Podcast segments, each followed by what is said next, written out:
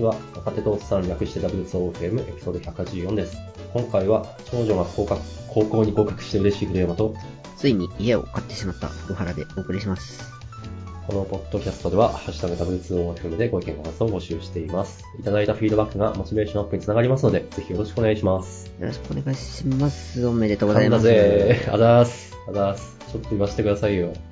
あの、まあ、茨城では、割といい、おう法律の、偏差値70くらいかな。えー、すごっでしょ私、 私も地元ではいい高校行ったつもりだけど、でも確か偏偏差値多分60、65度かなだったのそうでで、すねやべ、負けたみたいな。 古山さんの教育の賜物ではないですか。教育、ゲーム、計算ゲームとか。 負けましたからね、計算速度。まあ、俺に負け、俺に勝てないようじゃどうかとは思うけど、ま70はすごいなあ、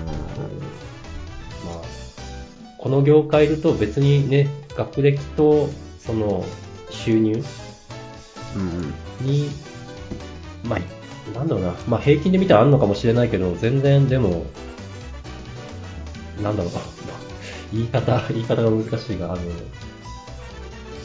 学歴が、まあ、あんまそれなりでも、なんかめっちゃもらってる人とか、本当にこの人優秀だなみたいな人はいるんで、まあ、これが全てではないんですが、ないんですが、 あって悪いもんではないと。うん。そうですね。はい。というわけで、めでたいと思ってます。おめでとうございます。出す。はい。まあちょっとあの、 科学も何気にすげえでかい発言をして ますが、ちょっとそれは後で聞くということで、はい。まずはですね、いただいているツイートについて、あの、はい。まず、えー水部さんから、いつもありがとうございまありすが。とうございます。はい。179回配信を完了。コメント読み上げありがとうございます。どうも、10人のうちの1人です。ここにいらっしゃった。ありがとうございます。 ありがとうございます。実際にはもう少しいらっしゃるとは思うのですけどね、と。うん。ありがとうございます。本当そうだったらいいなとは思ってます。 とりあえず数字は残念はい。まあでも、あの、 引き続き細く長くはやっていこうと思いますんで、はい。よろしくお願いします。よろしくお願いします。はい。もう一つが、S さん。いつもありがとうございまあすり。がとうございます。はい。エピソード179拝聴アクセス数、自分の番組だと、ポッドキャスト、Apple Podcast 系より聞かれているのは3割くらい。えー意外ですね。少ない。うんそんなもんなんだ。聞いてる人はもっと多いと思います。そういうで、S さんの場合は、これなんて読むんだろう。裏、裏ベリー。はい。うん、ちょっと見たことない単語で。うん。これ、まあじゃあちょっと使ってみようかなと思いつつ使ってませんが、ちょっと考え、検討します。はい。あ、イングリッシュサイトだ。というわけで、なんか、いろいろ言いつつ、多分私があんまり、 増やすことにモチベーションを持ってないのが一番問題な気が。やると言ってね、ツイートも2週間くらいはやってたんですけど、あんまりやってないんで、 3日じゃなかったということ。うん、そうですね。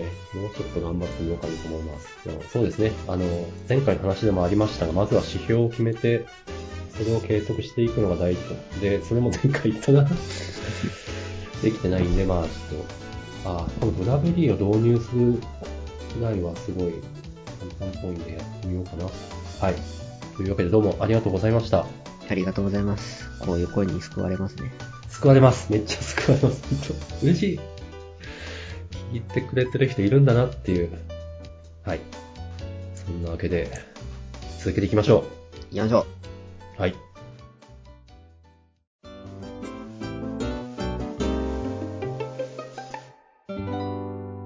では、その、ビッグイベントについて、お願いします。はい。家、買っちゃいました。 でかい。でかい。いこれはでかい。や、まあ、元から、こう、戸建てを買おうねというのは、パートナーとずっと話をしていたところでありまして、はい突然の意思決定ではないんですけど、はい。まあ、ついにお眼鏡にかなう物件を見つけましたということですね。おめでとうございます。ありがとうございます。今、鎌倉の方なんですが、まあ千葉のどこかに引っ越すことになります。なるほまあどあ。と、田舎ですわ。まあ、えつまり、えっと、なんでしょうね。あ、そその田舎というのは、田舎がいいと、そうですむしろ決めね。て探した。はい。うん。そもそも住宅購入予算はい。が僕らの中では700万くらいだったんですよ。あ、なるほど。中古の、まあ、結構ボロボロいやつでもいいからうん。家を買いたいねと。なるほど。で、まあ、都内とか都会で700万の中古物件なんてあるはずもないので、はい。。必然的に田舎だし、僕も都内で慌ただしい生活よりは田舎の方がいいし、彼女の方も、もう田舎の方がいいということで、満場一致ですす。なるほど。合意できてるのは素晴らしいです。そして、本当 あその数字は、えっと、本当割と思い切ってますね。 700万。うん。と思った。まあそうっすね。相当安い。うん。意外とネット上で探すとあるんですよね。 あ、なるほど。あるんですよ。あるんだ。ただ、まあ、住めたもんじゃないですね。うん。正直。建て、変えるんじゃないこれ、みたいな。うん。でもそう、よく言われるのがなんか、何、土地と、まあ、土地上物がそれぞれ50%、50%みたいな。うんうんうん。でも、700くらいで探すと多分土地は本当に限りなく安いとこじゃないと、やっぱ。まあ、そうですねう。ん。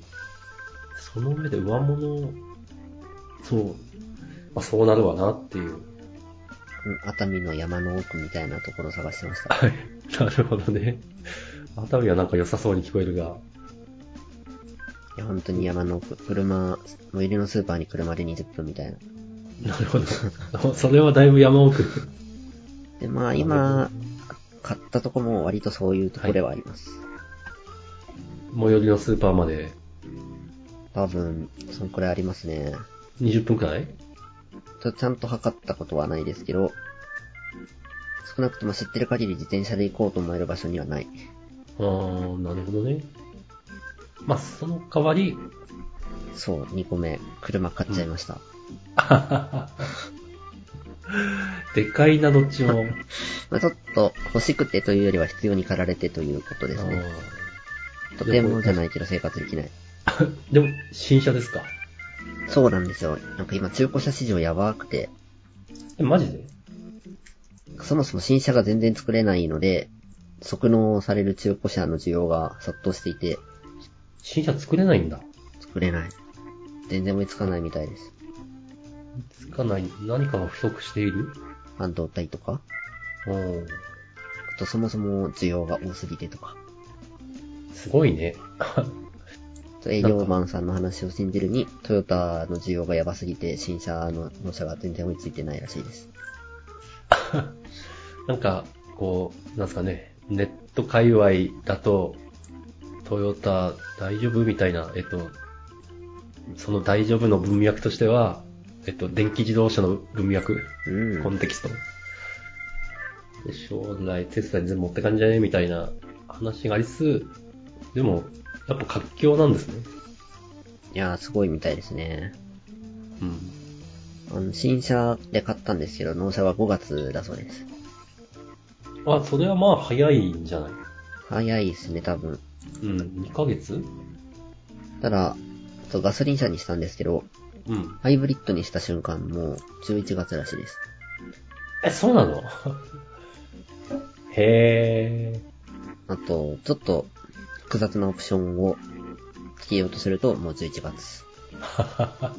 要は、あの、既存の LINE で作れてるやつだけは5月に出せるということらしいですね。そういう状況なんですね。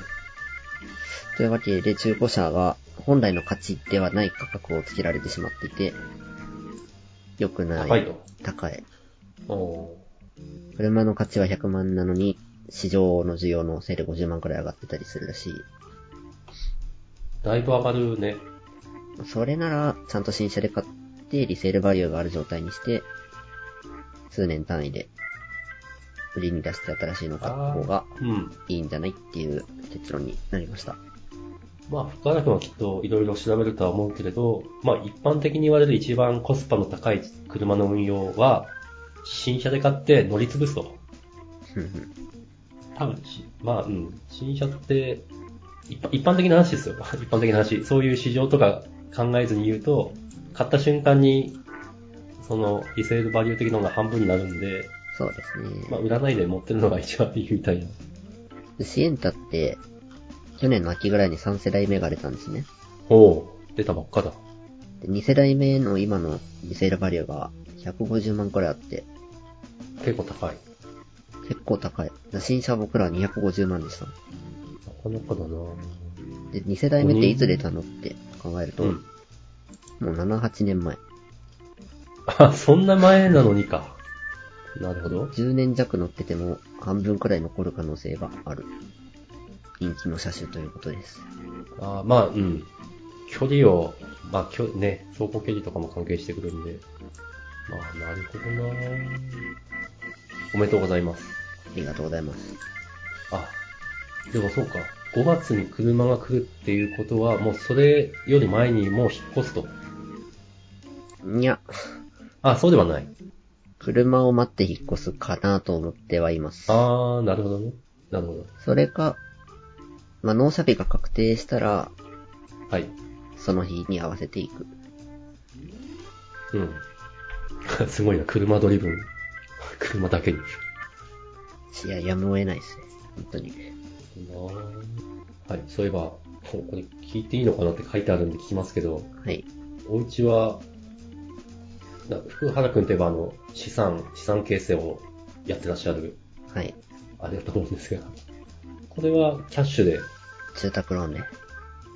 その心は、あのー、キャッシュは投資してるんで、使えないです。なるほど。あの、現金で残ってるの僕100万ちょっとしかないんで。あー だいぶ、だいぶ投資してる。そうですね。俺とほんと逆パターンだな。ほんと、 なんとかだ。でも、教科書的には、はい。あの、投資の年平均利率って、はい。まあ、有料なやつに入れとけば5%くらいあると言われていて、高い。そうなんですよ。で、住宅ローン、今回僕、1%弱、9 0.9%くらいで住宅ローンすごいな。借りれてるすんごいで、な。安っ。 1100万、まあ、諸費用も入れて1200万の住宅ローンを借りたんですけど、はい。まあ、ざっくり1%と考えると、年間で増える借金って12万。はい。でも、1000万を投資で回していたら、まあ、り被災リターンは50万そりゃ、借りますな。ということなんですよ。うん住宅ローン恐るべ し。いや、恐るべしです。本当に。カードローンの案内とかもされましたけど、ちょっと笑っちゃいますよね。14%。14%? ありえん。そうですよね。やっぱ、そう考えても住宅ローンって資産だな。資資産っていう言い方があってるかわかんないけど、そうですこれね。借りとくべきもんだなっていう。プラスで、僕ら今、家賃が9点後半みたいな家賃なんですけど、はい。今回住宅ローン1200万が27年で借りれたんで、はい。だいたい月の支払いって4万ちょっとなんですよね。だいぶ減ってる。半額ですわ。うん。キャッシュフローもだいぶ改善します。それ、でかいですね。でかい。でかいな。キャッシュフロー改善して、あの5万、今までより多く投資に回せるっていう。いや投資の結果さえ出れば、大勝利ではあります。いや、本当にね、まあ、うちは借金しない方針だったんで、まあ、キャッシュで買ったんですけど、そういう話を聞くと、本当なんか、お金の運用分かってないなって いう、えー気持ち的には借金したくないというのは非常に同感ではあります。うん、でも本当、ね、住宅ローンのその利率の低さ、ビビりますねう。ん、これは本当、ちゃんと目をつけとけっていう話です。でもやっ素晴ぱらしいです、返さなきゃいけないんだなという、ずしっとしたものはありますね。あ、なるほど。まあ、それはあるか。まあ、それはしょうがない。はい。まあ10年ちょっとで返せるように頑張りたいところではあります。うん。住宅ローン減税を使い切った瞬間、残債をすべて返す。これを機に不動産ビジネスを いや、厳しい。いますよ。私の、まあ、知り合いというか同期で、あの、 そういうことやってるやつ。須でも本藤当さんは厳しいっすわ。すごいっすよ。この代わり、何、借り入れ額は億単位みたいな。うんうんうん。まあ、その分、な回してるキャッシュの額が多いんで、すごい利益も出てるんでしょうけど、億か、みたいな。そんだけ借りれるのがもうすごいですね。あ、そういうこと、そういうこと。そういうこと、そういうこと。だからもうちょっと、信用されてるこれを そうし、ここが、ここがスタート地点であった。振り返ってみれば、みたいな。ちょっと僕は不動産はあんまりやる気あ、ないでやすんない ね。。あ、そうか、そうか。なかなか厳しいものがあると思っている。まあね、世知がないだろうね。えーわね、綺麗事じゃないしね。まあはい。お金は怖い。はい。怖い。怖い。まあ僕はちょっと配当の方で頑張りたいですね。私もいかないそっちの波 に乗りたいと思います。はい。まあ配当といえばですけど、はい。えーっと、そうそう、えっと、住宅ローンの返済がはい。月4万なんで、はい。年で48万。はい。配当を1000万の投資に対して4%もらえたら40万。おお実質ただ実質だろ。なのでは、と、ちょっと、これは素晴らしい。取らぬ狸の皮算用をしています。 はいや、素晴らしいです。い。まあ、そんなこんなで、家買って、車買って、ちょっと人生のステージが変わりましたということでした。いいね。こうやって、私はもうちょっとそのステージを超えてしまったん で、でも楽しかったなという思いはあるんで、あ他人のそういう楽しかっ話たですか楽し楽しかった、楽しかった。まあ、楽しいのは間違いないですね。うん。それと同時に将来の不安が増えていくけど、いや、不安があってこその人生ですよ。 言って。わあ、深い。ああ、福原くんがどう感じてるかわかんないけど、福原くんの年代の時ってなんかもう仕事もだいぶやり方分かってきてるし、なんかうん5年後、10年後、なんか、どうなってるか大体見えたしみたいな感じだったんですよ。多分私があんま転職しない人間だったからかもしれないけど。でも、なんとなくわかる気がしますねう。ん。なんか、これもう上がったなみたいな。社会、社会人が板についてきたというか、うんそうなんですよ。でも、こういうイベントがあると、途端に人生が見えなくなってきたりするんで、うんいいそでうですよすね。ね。変化というか、はい、そうです。私の反省としてはですね、ちょっと今結婚籍を入れるというのも同時並行で進んでいて、おめでとうございます。ありがとうございます。あの、ご挨拶だとか、 おー、来た。あの、両家への挨拶とか僕が行ったり向こうに来てもらったりとか、 はい。それと同時に、あの鎌倉から千葉のうんちゃらまで毎週のように話をしに行って、車を探しにディーラーを駆け巡っこて、りゃ大変だ。 忙しい。 ちょっと同時にやるもんじゃないなと反省しました。一個一個やるべきだった。うん、まあ、畳みかけてくるものですよ。それは、まあ、ありますね。はい。という、私の人生の話でした。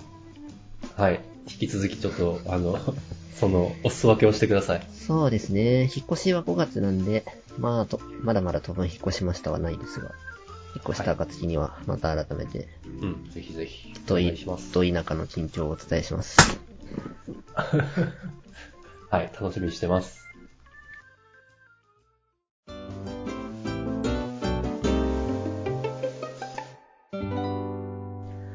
はい、次。今年の私めの目標についてですね、はい、 2つ掲げていました。年間はい貯金204万と、音楽関係での収入5500なんちゃら円。はい、で、ちょっと貯金に関しては、住宅ローンの頭金で40万出てきまして、 はい。終わってしまったので、まあ、イベントは ね、まあ、しょうがないんで、はい。特別損失ということで、目標値を下方修正しているところでありまこす。れは、しょうがない。で今日のトピックはもう一つの音楽収入の方で、はい。なんと収益が発生しましたという報告ですよ。 これ、すごい、おめでとうございます。ありがとうございます。発生しちゃった。そう。ゼロではなくなりました。いや、これ、すごい、ゼロに、 何をかけてもゼロだが、 ゼロではない。いそう。いくらなんだいって話ですよね。くらでしょうか。 5円。むしろその5円ってどうやって発生したんだっていう。これはですね、えっと、は作った曲をはい。ああちこちのサブスクサイトにぶん投げて、そこでの再生回数に比例して収入をいただいているという形ですね。ああ、なるほど。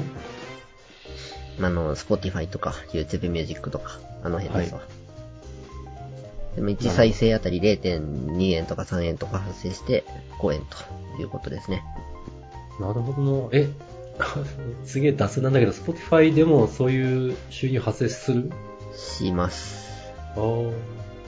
うちも、ちゃんとやればできるのかなうちああ、うちってあの、ポッドキャスト Spotify には登録してるんで、このポッドキャスト。なるほど。どうなんですかね。よくわかってない。楽曲とはまた別なのかなちなみにこの各、なんだはい。サブスクサイトに配信するにあたって、僕が直にぶん投げたわけではなくてですね、はい。あ、なるほディストリビューターという間に立ってくれる人たちがいるんですね。ど。はい。でその人たちのサービス上で、この曲を、こことこことこことここのサイトにお願いしますっていうお願いはいをするわけで、はい。それに1曲あたり1年で1250円くらいかかっております。だいぶ、 まあ、赤字だ。まあまあまあまあまあまあ。でもこれは、そう、あの、まあまあまあまあまあそういうことじゃないんですよね。そういそうことうじゃないです。今年の目標はあくまで利益じゃなくて、売り上げなんで。そう。収入が発生したというのがすごい。そう、そうです。はい。おめでとうございます。一応ゼロを5000円にするのは絶望感がありましたけど、5円を5000円にするなら1000倍。たったの1000倍。たったの1000倍です。あそうですね、本当ゼロに1000かけてもゼロなんで、素晴らしい。まあちょっと最近はプライベートが忙しくて、全然曲を作れて いないんですが、そうですね。まあちょっと次の球を打ってみたいところですが、あります。なんなら音楽も GPT さんに、GPT さん的な何かでできる。できますね。やってる人います。ああ、なるほど。ただ、さっきの話でありましたけど、僕は音楽の専門家に慣れてないので、評価できない。ああ、わかる。うん、それ、やっぱそれ大事。それ大事。あ、それほんと大事。うん、そうですね。とはいえ、まあ、歌詞を、歌詞のデモというか、うん、作ってもらったりとか、コード進行のパターンみたいなのを提案してもらうとかは全然使える気がします。なるほどな。本当本当もう超絶脱線なんですけど、子供に今後どういう教育がいるんだろうみたいな考える今日この頃です。 GPT ネイティブ。うん。そう、GPT ネイティブ。そういう言葉ができてもおかしくない。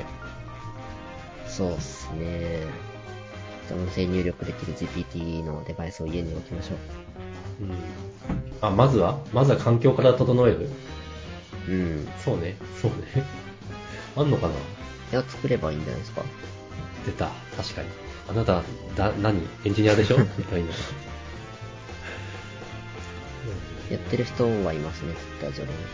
ああ、なるほど。やるか。そうこもやりたいなと思っているところであります。はい。それこそ、GPT さん作ってもらおうかな。その、そうね、ああ、でもちょっと大変そうだなって思ってる自分を動かすために。うん。 シまずャはリ、シャリの1回転目を。 はい。そうね。はい。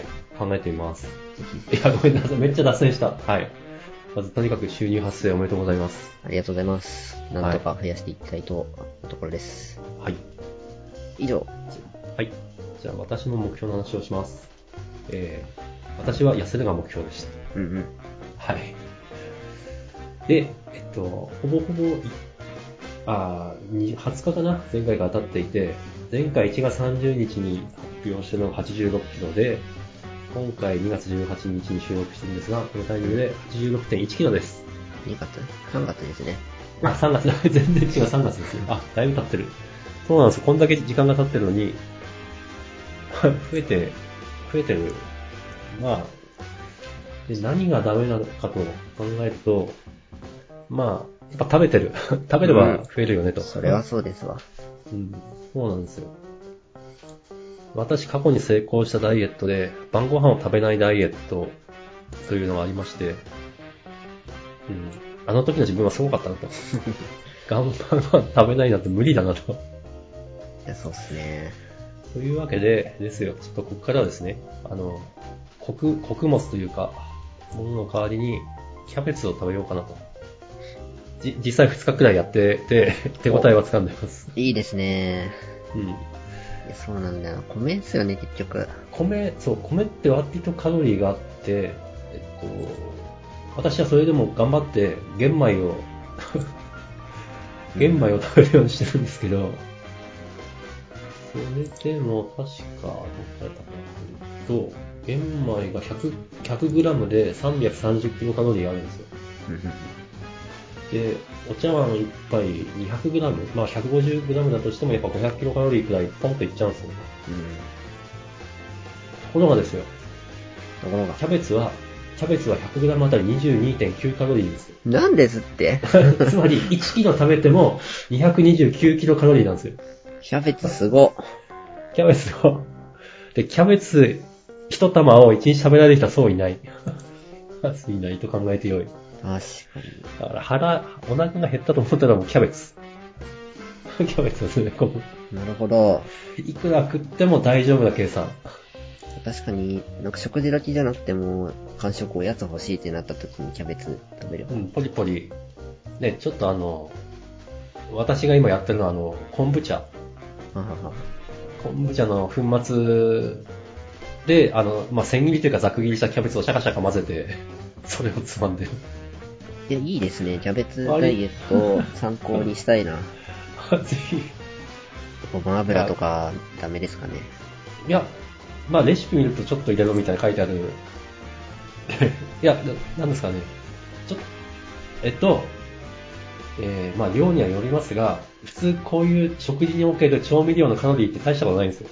なるほど。やっぱ食材なんですよ。ふんふんふんふんうん、だから、ごま油ちょっとはいいんじゃないですか。やります。ご飯、ご飯をちょっと卒業して。でも、昨日、ファスティングしました。お、ファスティング大事ね。たまにね、たまにやたる。まに。昨日、おとといか、おとといの夜ご飯を食べてから、昨日の夜ご飯をちょっと遅めにして24時間空けました。お長い。それは結構長いですね。すごい。後半だいぶ発狂してましたね。ははは。 気をするよね。あれ、福原君もじゃあその辺に課題感を感じている。感じてますね。全然減らない。うん。筋肉が増えてるからかなという気もしなくもないんですが、でも筋肉は重たいですからね。ウエストが細くならないんで、なんともという感じですね。やっぱ、食べるのを我慢するのは辛い。辛い。うん。で、我慢するともなんとかなる方法を考える人。僕もキャベツで痩せます。うんちなみにですね、レタスは 100g あたり 12kcal です。さらに低い。そう、キャベツの半分くらいなんで、 レタスをむさぼり食うという、あれもあります。ただまあ、多分、コスト的に言って、レタスはちょっと高いかな。うんうんうん。まあ、丸レタスなら変わらないかも。そうね。まあまあ、はい。参考まで。これは、本質情報。頑張りますよ。夕夕ご飯食べないとかできないことはやめた。 できることをやめる。そうですね。はい。次の広告時に経過が、結果が出てることを期待してます、自分に。そうですね。僕も、体重もそうですけど、5円をどんだけ生やせるか。うん、うん。楽しみ、楽しみ。じゃあいろんな人に聞いてもらう か。そう、これがいいとこでツイ、ツイッターとかで、うん。あの、フロー型の収入じゃないんですよね、さっきのというのは。ああ、なるほど、ストック。はい。1年間は、他も追加コストなしで、収入が増える可能性があある。、なるほど。これ、これは年額なんですね。そうなんです。ああ、いいですね。じゃあ、じゃあいいですね。これがいいとこですよね。うん。とそうやってで視聴していただけたら僕が泣いて喜びます。はい、ここにまたリンクを貼ってもらえれば、それを。あの、各サブスクサイトなんであれなんですよね。いいんだね。全部パンパンパンとこう、買って。パッと出るか。あ YouTube ミュージックとかなまあ、あの、なんと言いますか。 公開するまでに貼ってもらえれば。そうですね。はい。はい。じゃあ、今回こんな感じですかね。はい。はい。じゃあ、どうもありがとうございました。ありがとうございました。